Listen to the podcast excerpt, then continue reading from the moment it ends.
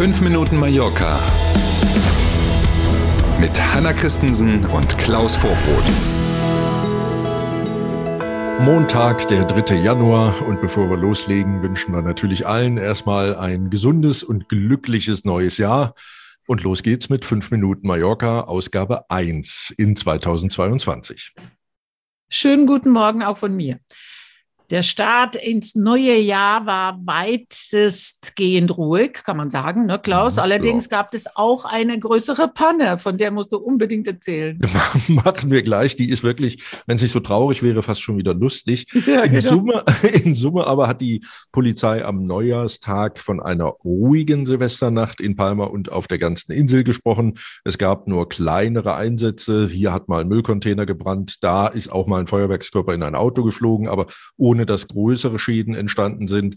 Ähm, in der Altstadt haben die Beamten eine illegale Party aufgelöst. Sonst gab es immer mal, die Nachbarn sind zu laut und hier sind zu viele Leute in der Kneipe und so. Aber nichts, was jetzt tatsächlich dramatisch groß wäre. Und jetzt Mhm. zur Kampagne.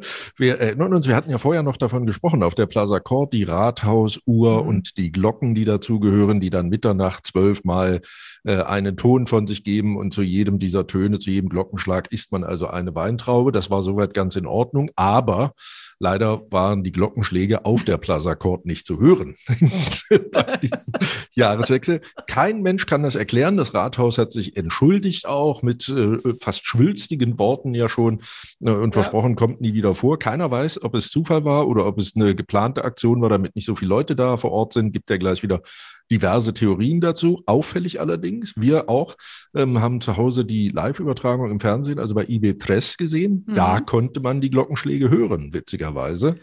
Komische Aber es Situation. gibt ein super Video darüber, wie wahrscheinlich unerlaubterweise sehr viele Leute am Plaza Ja. Court stehen und die gucken Genau. sich total verzweifelt gegenseitig an und Ja. sagen, wann wird es 12 Uhr? Ja, richtig. Ja.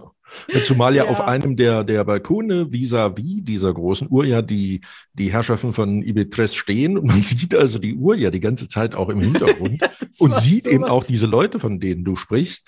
Ähm, Ja. Und ja, das war schon irgendwie so ein bisschen tricky. außerirdische Situation. Situation. Ja, genau. Auf alle Fälle. Richtig. Auch der Corona-Experte der Balearenregierung, Javier Arranz, äh, rechnet mit einem Ende der Pandemie in diesem Jahr. Yay!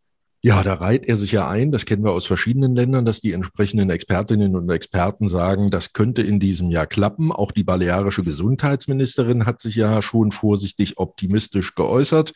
Eine Mischung aus hoher Impfquote hier in Spanien, neuen Medikamenten, die jetzt zugelassen werden und vor allen Dingen eben schwere Verläufe verhindern sollen und viel mehr Erfahrung jetzt inzwischen mit dem Virus machen die Situation beherrschbar, sagte Herr Aranz. Wir werden wohl Corona nicht vollständig los, wenn man seine Pressekonferenz richtig deutet, Mhm. aber ein normales Leben mit diesem Virus wird es geben, wie mit anderen Viren ja auch. Allerdings erwartet er erstmal in den kommenden Wochen noch erhebliche Schwierigkeiten, weil sich eben über Omikron so viele Leute noch anstecken werden, dass es Mhm. vor allen Dingen Probleme geben wird in den sogenannten relevanten Bereichen, was das Arbeitsleben angeht, Feuerwehr, das Gesundheitswesen selber vor allen Dingen, Polizei, aber auch aus anderen Unternehmerverbänden hört man es ja schon, dass die Gastronomie Probleme hat. Manche Restaurants müssen schließen, weil so viele Kellner und Köche krank sind einfach im Moment Mhm, ja. ohne dass die dann schwere Verläufe haben und ins Krankenhaus müssen. Aber trotzdem wird das das Leben schon nochmal beeinträchtigen in den kommenden Wochen, sagt auch der Experte, der hier die Balearenregierung berät. Und ein Follow-up zu unserem Thema der letzten paar Wochen, Schnelltests. Mhm. Der Apothekenverband hat darüber informiert, dass es wieder Schnelltests zu kaufen gibt. Das ist eine super Nachricht. Das ist eine gute und hoffentlich bleibt das jetzt auch dabei. Hoffentlich brauchen wir sie auch jetzt nicht, wenn es die gibt. Richtig.